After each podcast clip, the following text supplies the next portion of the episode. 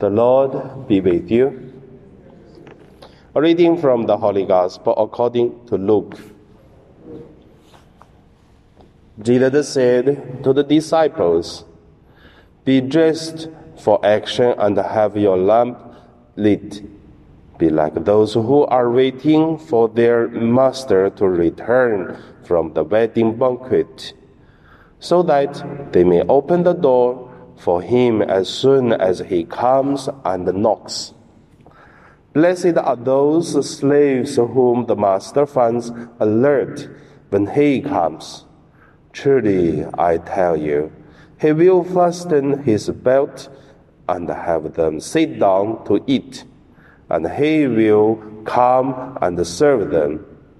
If he comes during the middle of the night, or kneel down and finds them so, blessed are those slaves. The Gospel of the Lord. So today my meditation name is uh, the Master found good slaves. The first, let us look at the parable. Today Jesus used the parable, the master and the slaves. When the slaves were alert and then the master came, can serve master in any time. So that's a kind of slave or servant. It is uh, the best. But it's not easy to be alert all the time. But the spirit should be there.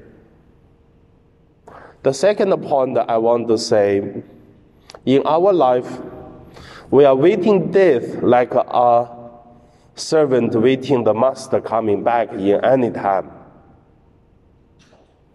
A few days ago, some priests we have a gathering. One of the priests, he's um, almost 50, and then he told me uh, uh, recently happened things. His cousin passed away, and um, also before 50 years old. You know, in Chinese people's name, there's always one generation they use the same one words for the name. So their same generation, maybe 20 or 30 people. So everyone has the same one character. So that is uh, the same generation.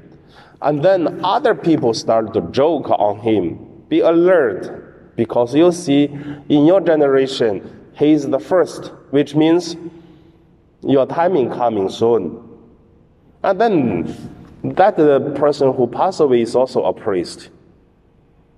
So that's why this priest tell me, he said, I got very unhappy because they are joking on me to say our generation start next is you. I mean, it's a little bit upset, but it's a little bit joking. But one thing we should say, it is. At 50 years old, this priest feel a little bit unhappy. But um, I remember the first uh, months I arrived the Philippines for my first mission, as soon as the second month after my ordination.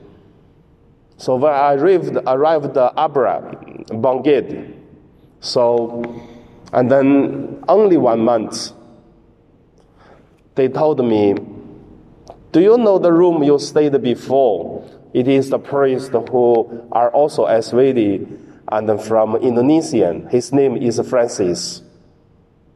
It just uh, three months ago. So when he do the mass for a school for the Palm Sunday, and then he just dressed up, stand at the altar. Someone used a gun and shoot his head. He died. Next is you. I tell you, as a new priest, someone heard tell you this, how do you feel? I tell you, I feel scared because I see in Abra Bangued on the wall there is a, um, a words to say for elect the new mayor. We already died 44 people. Every night you can hear the gunshot because the candidate for the mayor they're going to kill him. So for the whole election with the mayor, there are 80 people died within half a year. So, and then after one month, then someone tell me to go to another village to attending a mass. So it is the priest who passed away. He is only 55 years old. After another one month, and then another priest died, same village, also 50 years old. The two Filipino priests. So I tell you, the beginning of the mission in Philippines for me is very colorful, very exciting. But one thing we have to know no one knows the death, how, when, and in which way it comes to our life. But it comes. And you may not know what is going on, the coronavirus, in our life. Do you know, in the past half a year, I have been doing at least four masses already. But without uh, a body, without uh, ash, only a funeral mass for the people who is our parishioner live in US, in UK, they die. Some young, some old, some still working, some already retired in the retirement house. Very close to us. But I also would say really thanks God that uh, our Hong Kong still really doing well. So, have you ever imagined that as a servant, that the master could come anytime and be alert? So that is the gospel talk to us today. So under my sharing, I just want to say everyone could die. Master could come at any time. And also, seven of us ordained priests. We are same age. Already two died priests in our class. We ordained together in Australia. So that's life. And also be ready.